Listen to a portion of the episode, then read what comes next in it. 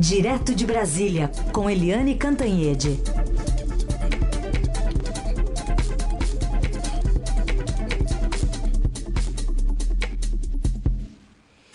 Eliane, bom dia. Bom dia, Carolina, Emanuel, ouvintes. Bom dia, Eliane. Feliz 2021 para você. E a gente abre falando desse banho de mar do Bolsonaro aglomerado na Praia Grande, bastante mostra o nível de comprometimento dele com a pandemia mais uma vez, né, Eliane?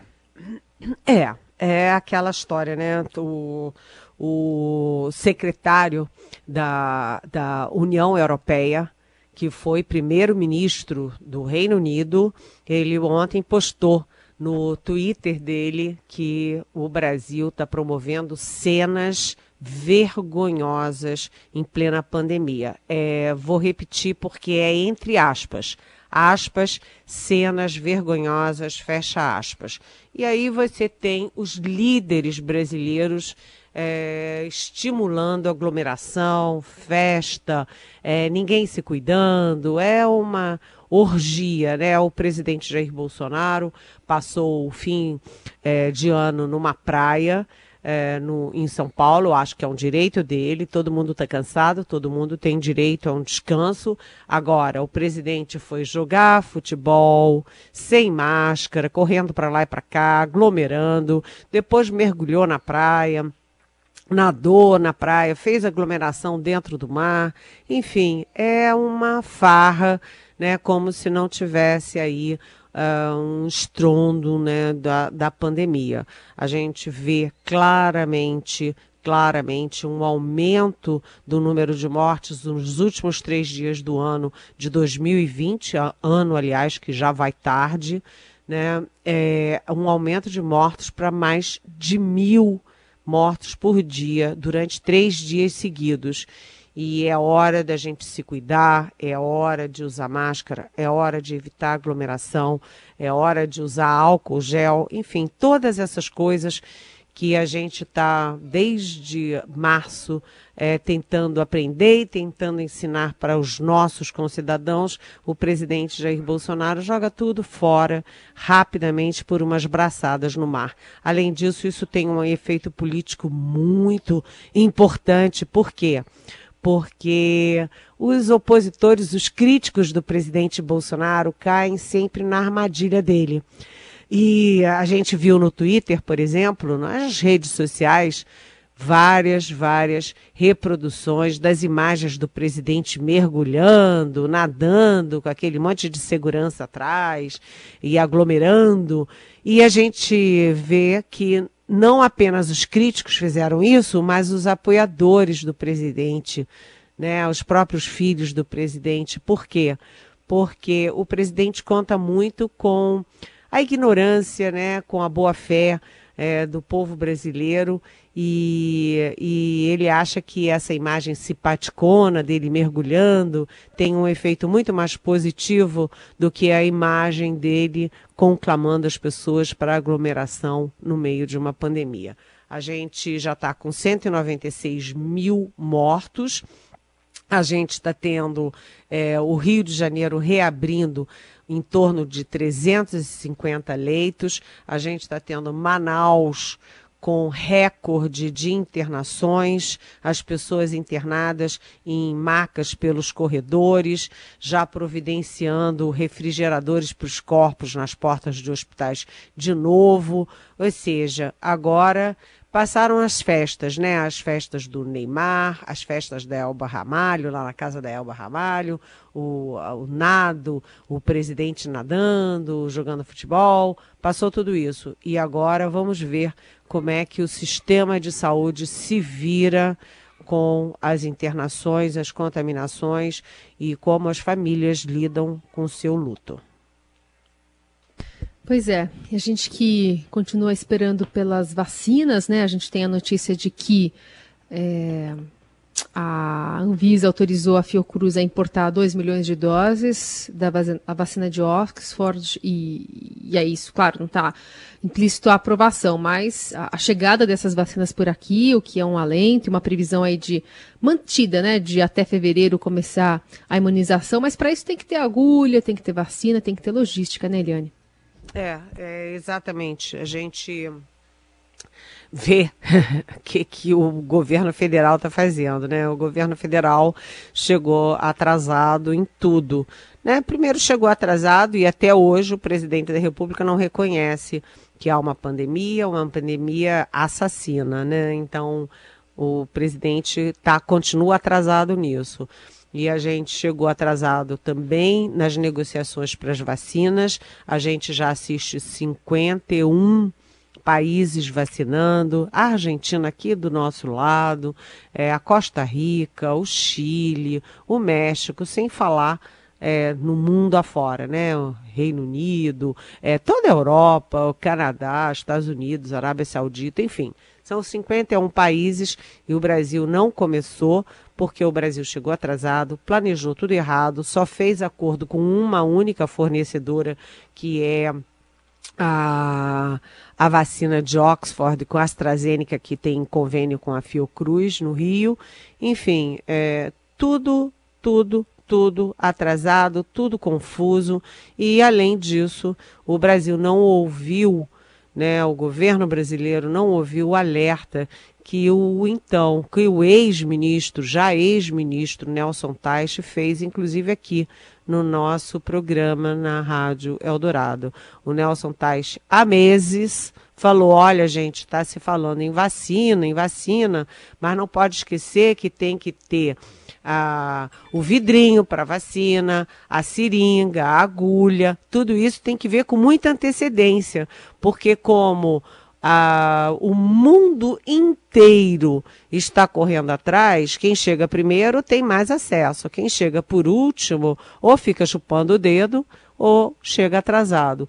E o Brasil agora precisa de 331 milhões de seringas e agulhas para a primeira fase da vacinação e conseguiu 7,9 milhões. Então, o governo brasileiro ontem tomou uma decisão, foi o Ministério da Saúde que pediu, mas quem executou essa decisão quem está executando é a, a, Secretaria de Comércio Exterior do Ministério da Economia, que é o seguinte: as produtoras nacionais é, de seringas, de agulhas, não vão poder exportar, ou seja, vão ter que guardar todo o seu estoque para fornecimento interno.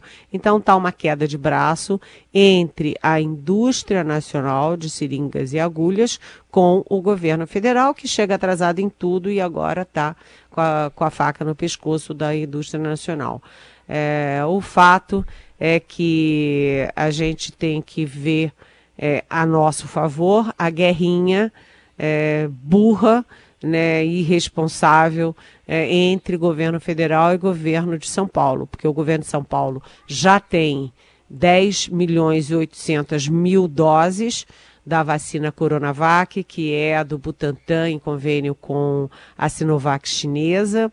E agora o governo eh, federal tem essa expectativa da vacina da Oxford, né, com, com Fiocruz e AstraZeneca. E agora também há aí a possibilidade de, de o governo também importar mais 2 milhões de doses depois que a Anvisa autorizou essa importação. Né? É, e aí a, o governo João Dória, o governador João Dória anunciou o início da vacinação dia 25 de janeiro e parece que o governo federal agora está correndo não para salvar as vidas, não para exatamente vacinar as pessoas, mas poder sair na frente do João Dória e vacinar primeiro. E uh, a iniciativa privada também entra é, nessa nesse mundo de horrores, mas é, tentando aí importar 5 milhões de doses da vacina da Índia, que não estava no nosso radar.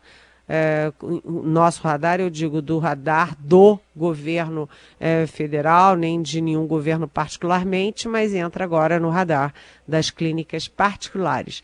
Enfim, é, tem uma corrida pela vacina e essa corrida pela vacina tem um nome, é a corrida pela vida, gente.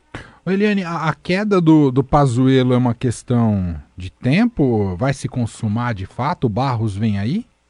Olha, já está no radar, sim. Eu estava falando dessa expressão, está no radar.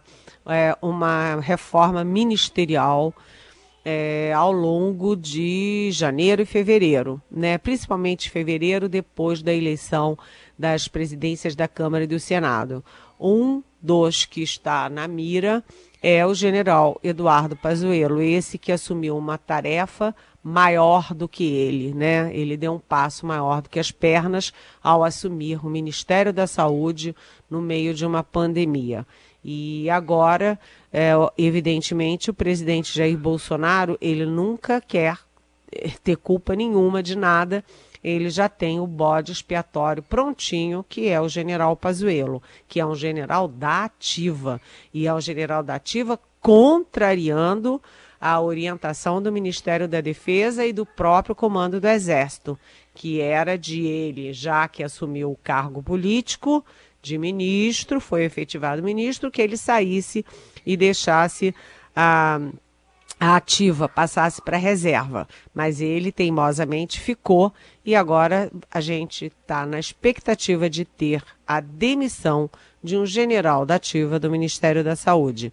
Isso porque porque o presidente precisa de um bode expiratório, porque não tem vacina, não tem seringa, não tem agulha, não tem nada.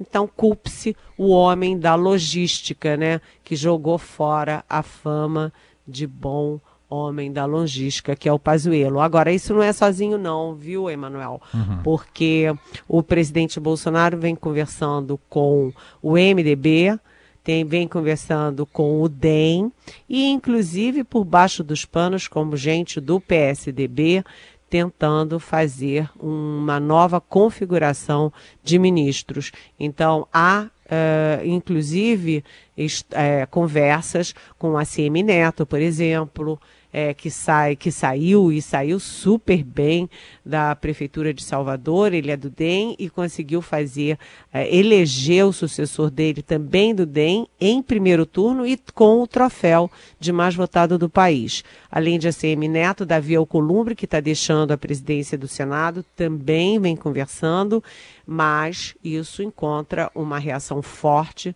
por parte do Rodrigo Maia, que também é do DEM e que faz uma, um movimento inverso. Ele faz um movimento de articulação das forças de centro contra Bolsonaro em 2022 e possivelmente, apesar aí desse canto de sereia do Bolsonaro para a CM Neto, a CM Neto e Rodrigo Maia vão trabalhar juntos nessa articulação do centro. Mas teremos emoções aí nessa área ministerial e particularmente no Ministério da Saúde. Eu só não bancaria ainda que o Ricardo Barros é, será o ministro. Ele é uma possibilidade porque ele já foi ministro da Saúde no governo Temer. E ele é o líder do governo na Câmara. Portanto, é um nome cogitado sim. Mas vamos ver se o presidente não está tentando ampliar o seu espectro político é, com, esse, com essas vagas novas de ministérios que virão por aí. O assunto agora é Donald Trump, que está em seu final de mandato, né? Passa a faixa no dia 20 de janeiro para Joe Biden, mas antes enfrenta um escândalo de proporções internacionais é, bastante importante, que para muita gente renderia o impeachment dele, porque ah, o jornal Washington Post publicou áudios de uma ligação do presidente Trump ao secretário do estado da Geórgia, uh, basicamente dizendo que ele precisa achar votos, né, de, de qualquer jeito, encontrar votos suficientes a favor do Trump para que ele pudesse, enfim, ganhar a eleição. Como é que fica agora, hein, Eliane, nesse finalzinho de mandato, um escândalo desse porte, hein, Eliane? Olha, eu acho importante a gente falar sobre isso, sabe, Emanuel? Porque, afinal das contas, primeiro, os Estados Unidos são a maior potência mundial. Uh, segundo, porque o Donald Trump se arvorava como líder da direita internacional, e se a direita internacional foi isso, a direita internacional tá mal, viu? Tá mal. Uhum. Porque se você olha a degravação ali com a tradução dos diálogos, é, o Donald Trump está fora da casinha, gente. Ele está fora da casinha. A conversa não tem nexo, não tem clareza. Ele, evidentemente, está pedindo coisas criminosas, são imorais, né, são ilícitas, é, são antiéticas, são absurdas.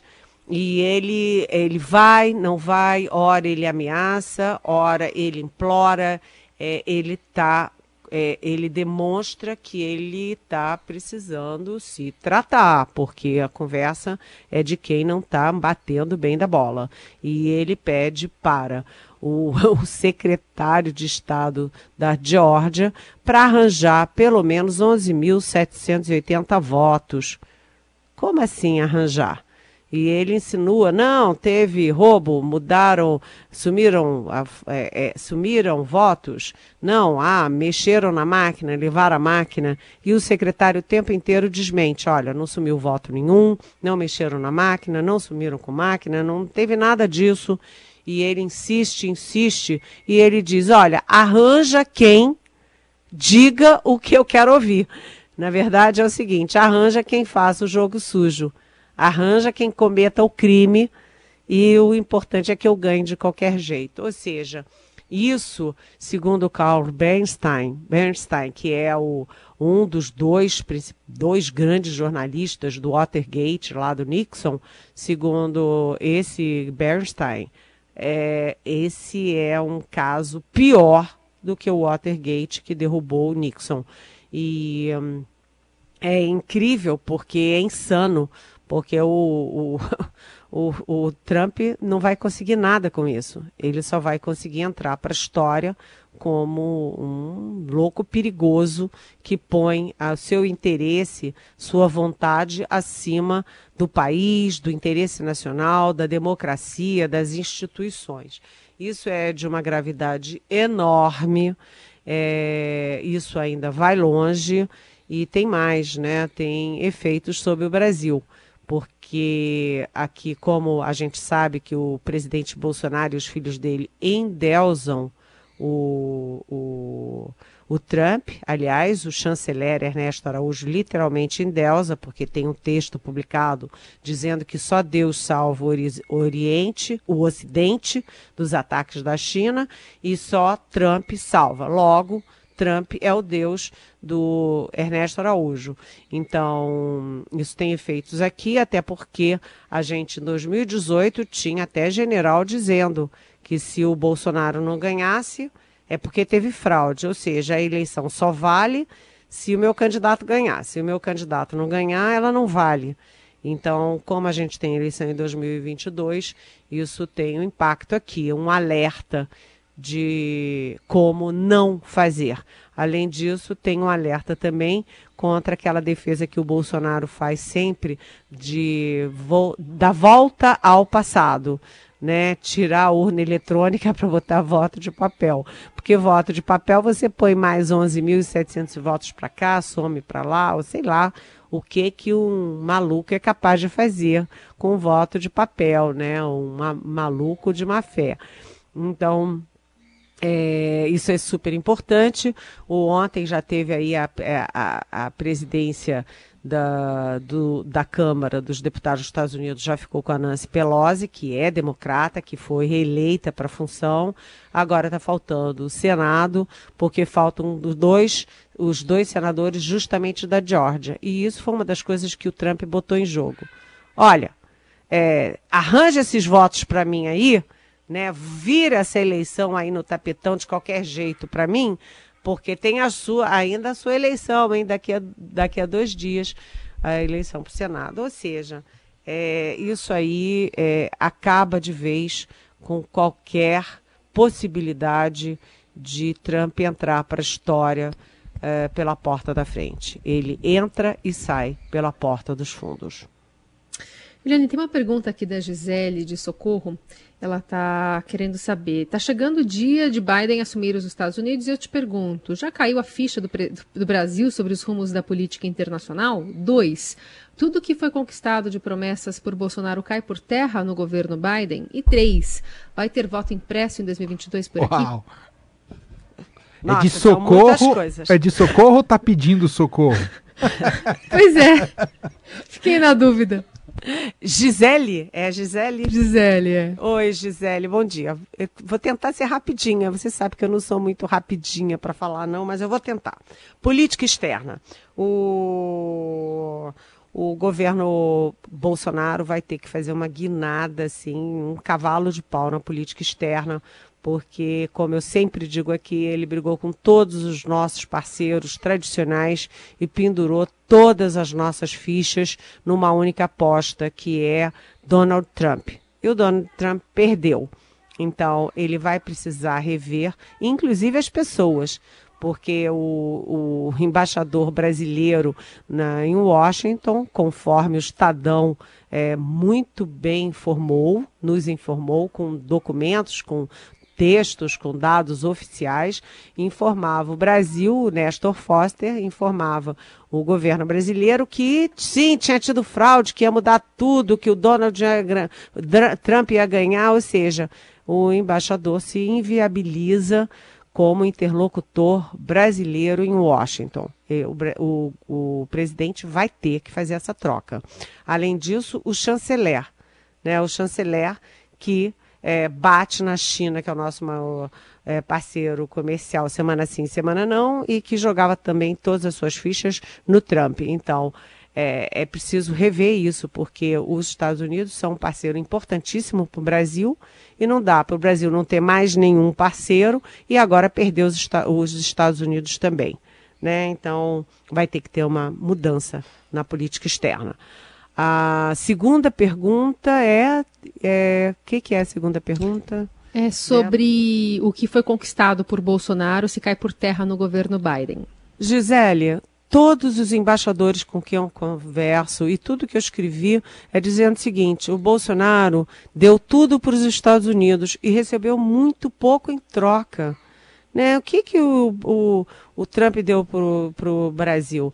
O Brasil, o Bolsonaro, deu para o Trump é, alíquotas especiais de álcool, de etanol, é, de aço.